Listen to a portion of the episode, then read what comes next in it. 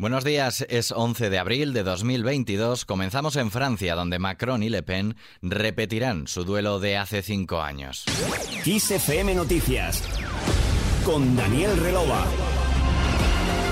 Emmanuel Macron y Marine Le Pen repetirán en la segunda vuelta de las elecciones presidenciales francesas su duelo de 2017 después de que la primera ronda de este domingo dejara al presidente saliente con un margen de ventaja algo mayor al previsto por las encuestas. No obstante, se trata del mejor resultado de la historia de la ultraderecha en una primera vuelta presidencial. Además, esas presidenciales francesas también han provocado que la derecha tradicional y el Partido Socialista desaparezcan de la primera línea del mapa político francés tras firmar los peores resultados de su historia. Los principales candidatos derrotados han pedido frenar a Le Pen en una segunda vuelta en la que Macron sabe que tendrá que acelerar su campaña. Por eso salió este domingo ante su multitud para agradecer la confianza, pero también se dirigió a quienes puedan estar decepcionados con su mandato.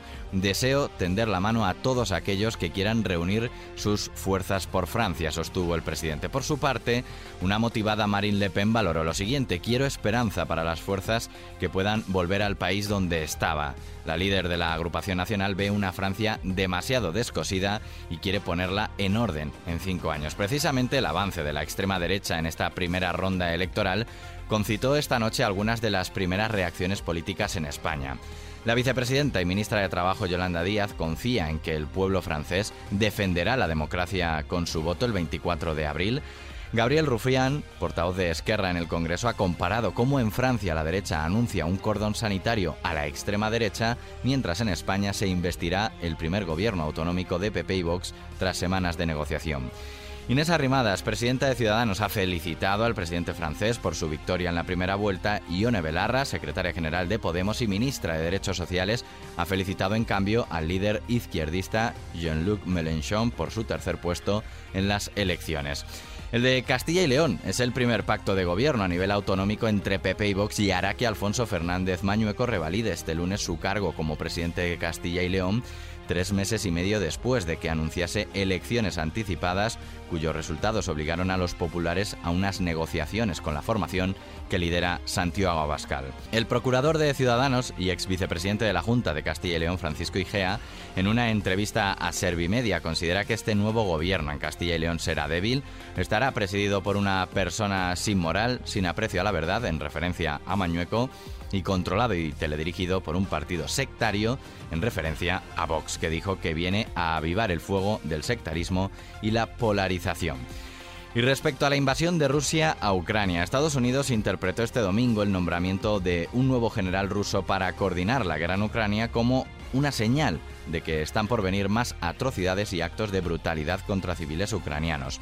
El presidente de Ucrania, Volodymyr Zelensky, por su parte, ha atacado a la política de falsedades de Rusia, refiriéndose a la maquinaria de propaganda manejada desde el Kremlin con la intención de desinformar sobre la guerra en Ucrania. Zelensky ha sostenido que la supuesta estrategia rusa de desinformación tiene la intención de culpar a Ucrania de los asesinatos en Bucha y el ataque en Kramatorsk. El ministro de Exteriores ucraniano Dimitro Kuleva ha sostenido este domingo que Rusia no habría iniciado la guerra si Ucrania se hubiera convertido en miembro de la OTAN en 2008, cuando Alemania y Francia se opusieron a su ingreso.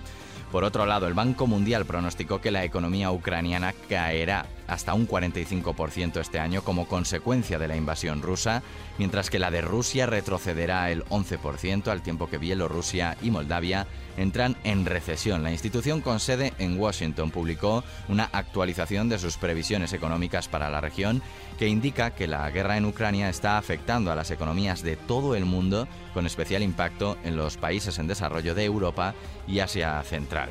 Y terminamos este podcast con Kurt Cobain.